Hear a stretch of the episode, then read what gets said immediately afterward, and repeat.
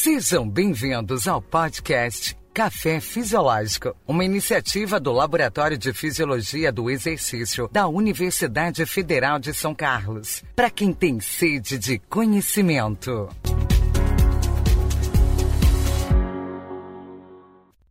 Episódio: Câncer, o sistema imune e os efeitos do exercício físico no nosso sistema de defesa.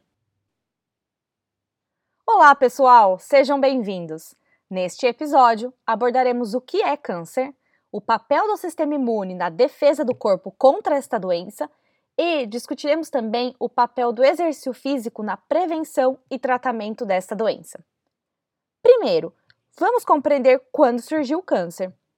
Muitas pessoas ainda acreditam que o câncer é uma doença criada pelo homem ou uma doença da era moderna.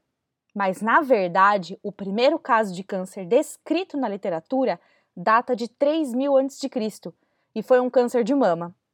Os primeiros relatos indicam que a detecção precoce e a remoção completa do câncer proporcionavam um melhor prognóstico e aumento da sobrevida dos pacientes. E a palavra câncer, de onde ela veio? A palavra câncer em grego significa cárquinos ou caranguejo, e ela foi cunhada pelo pai da medicina, Hipócrates, que atribuiu os termos carcinoma e câncer ao observar o aspecto do tumor, suas projeções e o crescimento dos vasos sanguíneos ao seu redor, pois remetia a ele um caranguejo em movimento. Mas afinal, o que é câncer?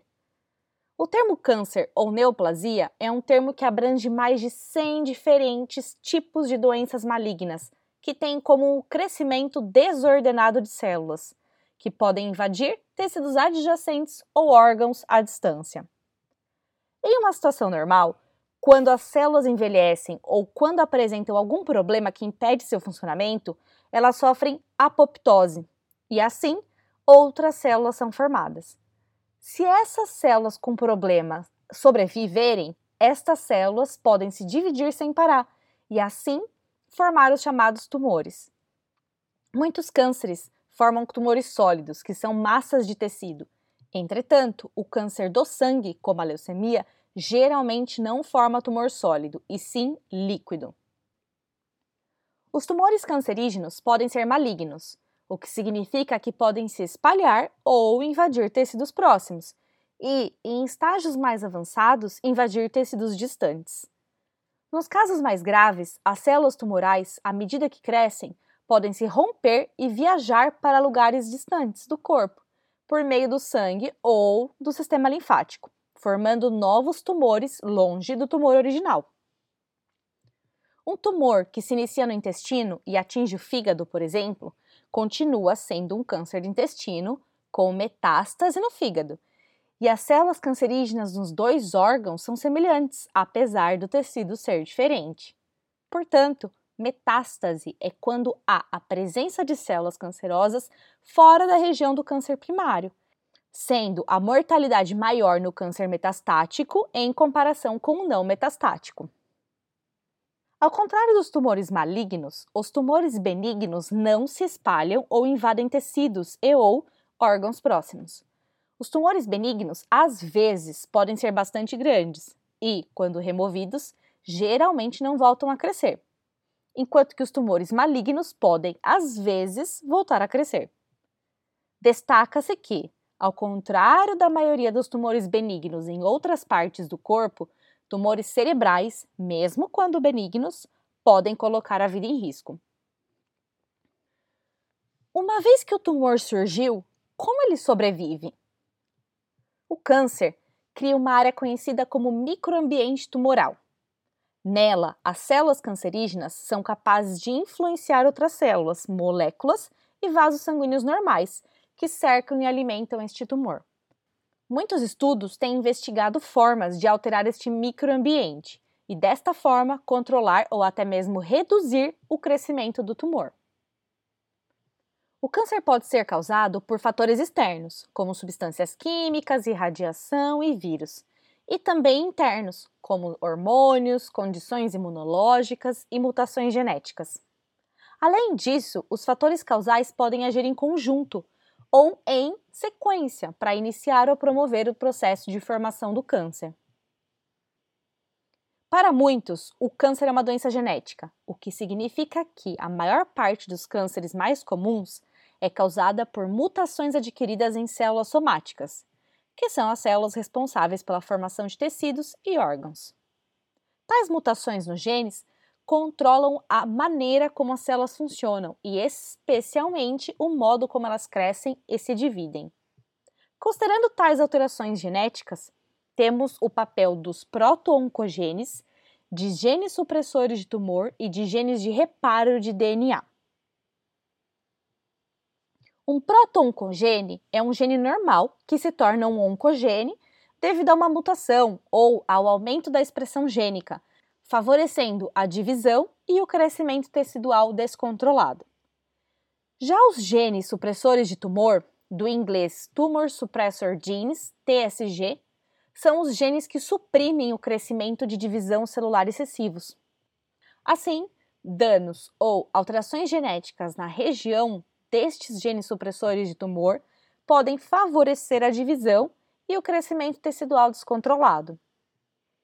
Por fim, os genes de reparo de DNA desempenham um conjunto de processos pela qual as células identificam e corrigem os danos das moléculas de DNA que codificam seu genoma, regulando adequadamente a divisão e o crescimento tecidual. Células com mutações nos genes de reparo do DNA tendem a desenvolver mutações adicionais em outros genes, podendo fazer com que as células se tornem cancerígenas. Mas pare e pense comigo. Quais são os tipos de câncer que existem? Como dito no início deste episódio, existem centenas de diferentes tipos de cânceres que afetam o homem.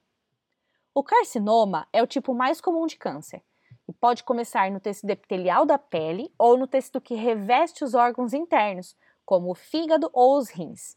Os carcinomas podem ou não gerar metástases. O sarcoma, que se desenvolve em tecidos moles como ossos, cartilagem, gordura, músculo esquelético ou tecido conectivo. A leucemia é um câncer que ocorre na formação das células sanguíneas de defesa, dificultando a capacidade do organismo de combater infecções. O linfoma começa nos linfócitos, nas células T e B do sistema imune. Além disso, o mieloma múltiplo é um tipo de câncer em células plasmáticas da medula óssea. O câncer de pele ou melanoma se inicia nos melanócitos, as células produtoras de melanina, e podem aparecer em qualquer parte do corpo, formando manchas, pintas ou sinais. Por fim, os tumores de cérebro e medula se desenvolvem no encéfalo ou na medula espinhal e recebem este nome devido ao local de origem. Uma vez detectado o tipo de câncer, quais são os principais tratamentos disponíveis? A escolha do tratamento do carcinoma varia dependendo do tipo, da localização e do grau da doença e pode incluir cirurgia, a remoção do tumor, quimioterapia o uso de medicamentos para destruir as células doentes que formam um tumor e a radioterapia, tratamento no qual se utilizam radiações ionizantes. Raio-X, por exemplo, pode destruir um tumor ou impedir que suas células aumentem.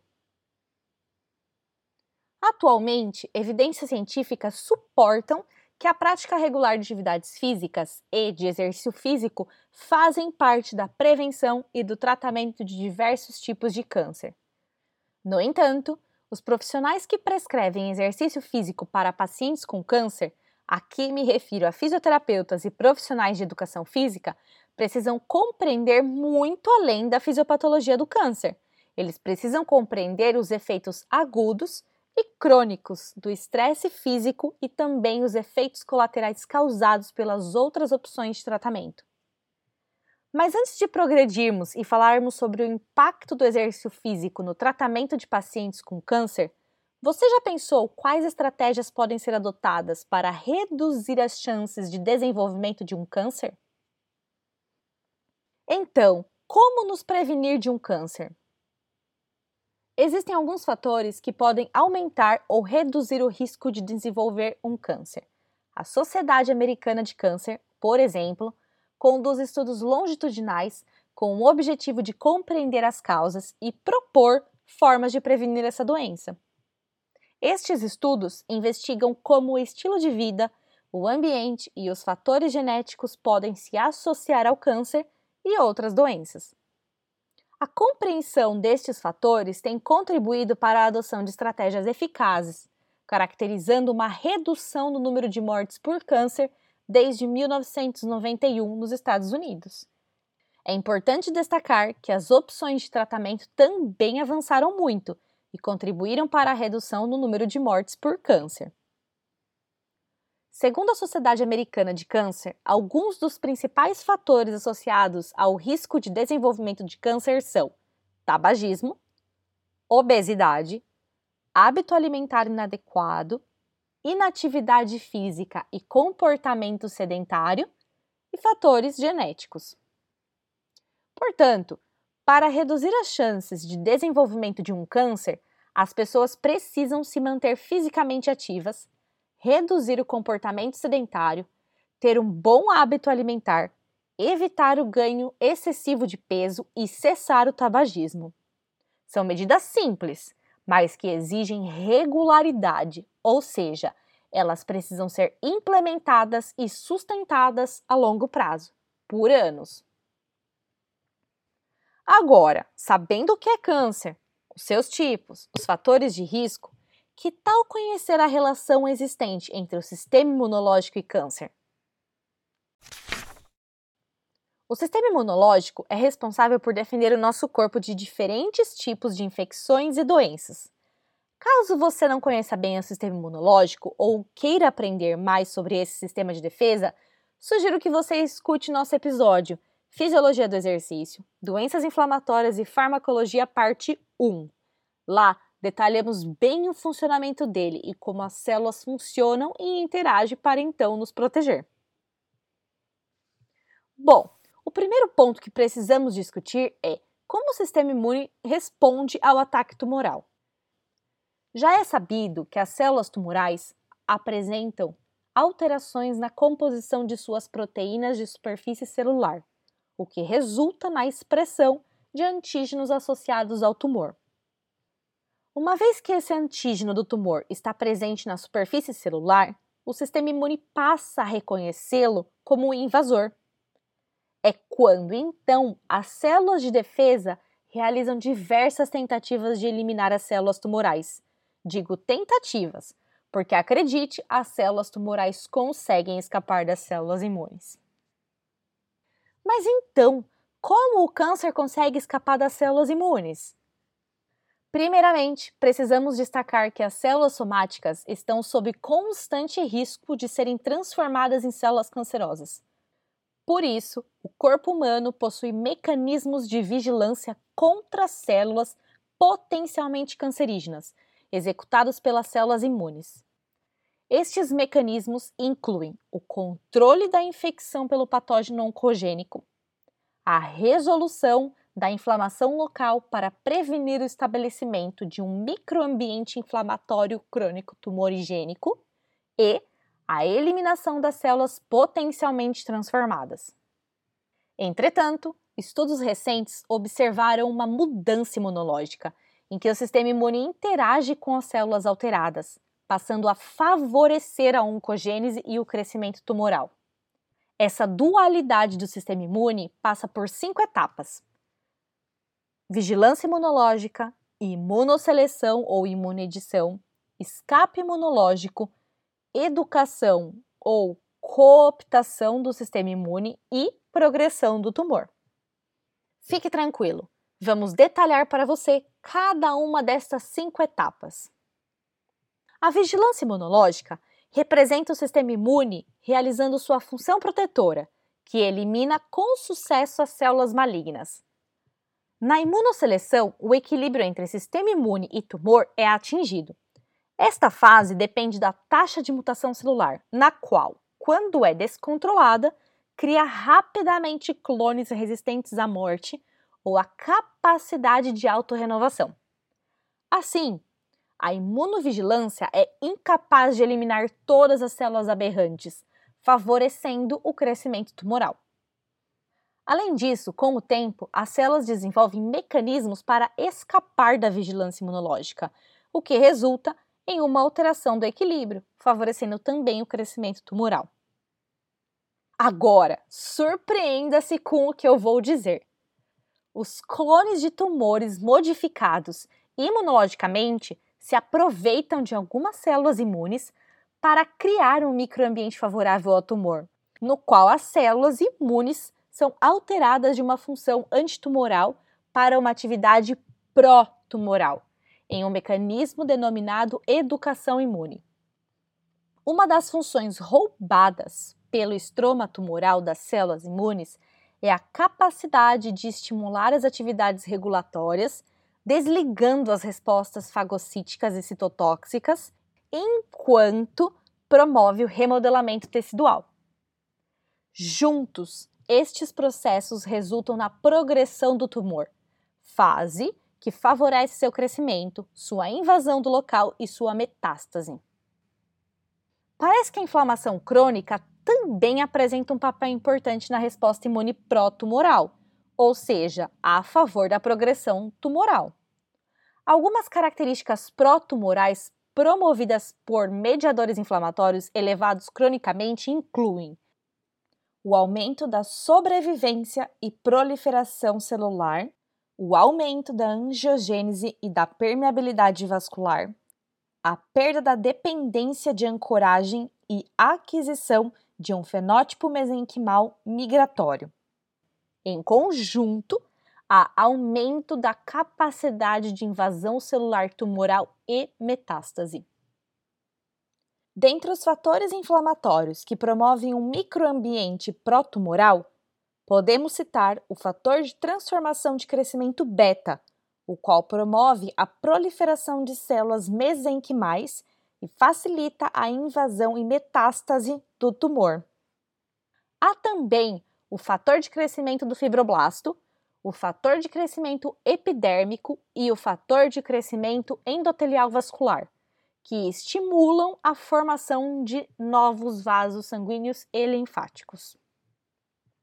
Outro fator mutagênico importante nesse microambiente inflamatório são as espécies reativas de oxigênio, que resultam do estresse oxidativo induzido pelas células fagocíticas.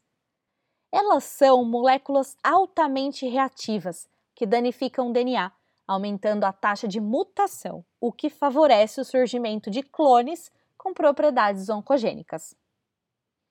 Vamos para o último tópico da nossa pauta de hoje? Vamos discorrer um pouco sobre os efeitos do exercício físico sobre a resposta imune. Uma sessão de exercício físico tem efeitos significativos sobre o número total e na composição de leucócitos circulantes.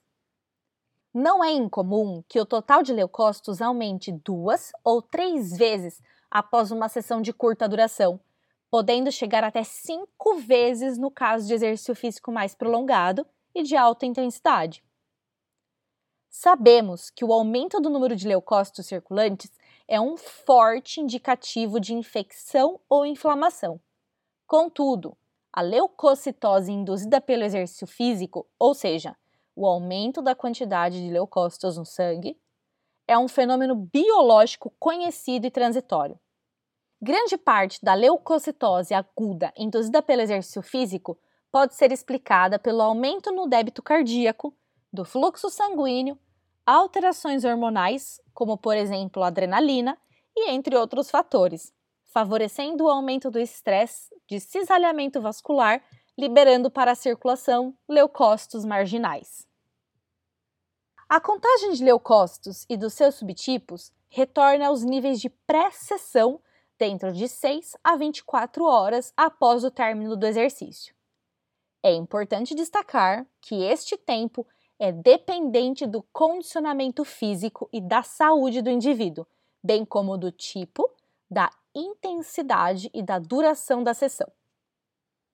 As células predominantemente mobilizadas durante a sessão são os neutrófilos e os linfócitos, com uma menor contribuição dos monócitos. Nos primeiros minutos de recuperação após o exercício, dentro de 30 a 60 minutos após o final da atividade, a rápida redução da quantidade de linfócitos circulantes no sangue, concomitante com uma sustentada neutrofilia, aumento na concentração de neutrófilos no sangue durante os primeiros minutos.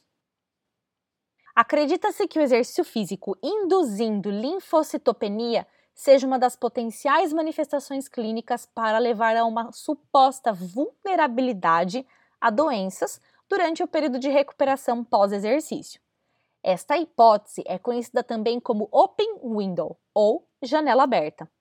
O modelo original foi proposto por Peterson e Ulum em 1994 em que uma única sessão de exercício físico está associada a um aprimoramento inicial na função imunológica, que é rapidamente seguida por um período transitório de redução da imunidade, a janela aberta.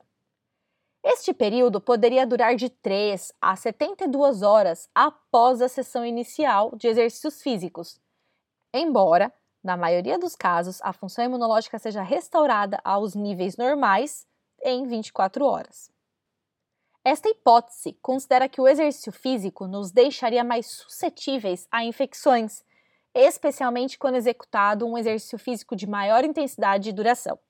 Neste caso, o aumento da imunidade induzida pelo exercício físico seria minimizado e a depressão imunológica tornaria o atleta mais suscetível a infecções. Porém, estudos mais recentes demonstram que a redução de células do sistema imune no período pós-exercício pode estar associada a uma maior mobilização destas células para áreas que necessitam de uma maior proteção, pelo menos em modelos animais. Ainda existe uma discussão a respeito da existência ou não da janela aberta. Um estudo de 2014 sugere que atletas de elite, quanto mais treinam, ficam menos doentes, o que contraria as hipóteses anteriores. Última pergunta por hoje. Será que a prática regular de exercício físico melhora o sistema imune? O exercício físico regular pode trazer efeitos benéficos para inúmeros sistemas, incluindo o nosso sistema imune. Com o objetivo de identificar possíveis biomarcadores de melhora do sistema imune induzido pelo exercício crônico, a maior parte dos estudos versa sobre o efeito do treinamento físico em resposta, principalmente, às citocinas inflamatórias circulantes. Porém, a cinética das citocinas pró e anti-inflamatórias é complexa e depende de inúmeros fatores. Evidências apontam para um efeito anti-inflamatório do exercício a longo prazo e para uma melhora da resposta do sistema imune contra infecções virais, e até em modelos de pacientes com câncer, HIV e obesos.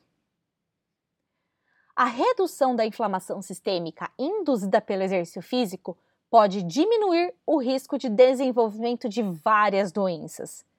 Isso porque o sedentarismo e a obesidade são fatores que podem aumentar estados inflamatórios. E a redução da gordura visceral, assim como o aumento de citocinas anti-inflamatórias, contribuem para este efeito. A liberação de interleucina 6, pelo músculo esquelético durante o exercício físico resulta em subsequente aumento de interleucina 10 e do antagonista do receptor de interleucina 1, ambos considerados anti-inflamatórios. Uma melhora na resposta da vacina associada ao treinamento físico é uma evidência forte dos efeitos positivos do exercício físico crônico sobre o sistema imune em pessoas que não apresentam nenhum tipo de doença que afeta a resposta imune. Nesse tipo de delineamento experimental, estudos mostraram que o treinamento físico é capaz de afetar positivamente a resposta de produção de anticorpos induzidos por vacinas. O exercício físico promove ainda uma redução do estresse oxidativo e uma imunossenescência celular. E assim, chegamos ao fim deste podcast e aguardamos você na próxima semana. Aproveite para acompanhar o nosso trabalho no Instagram, arroba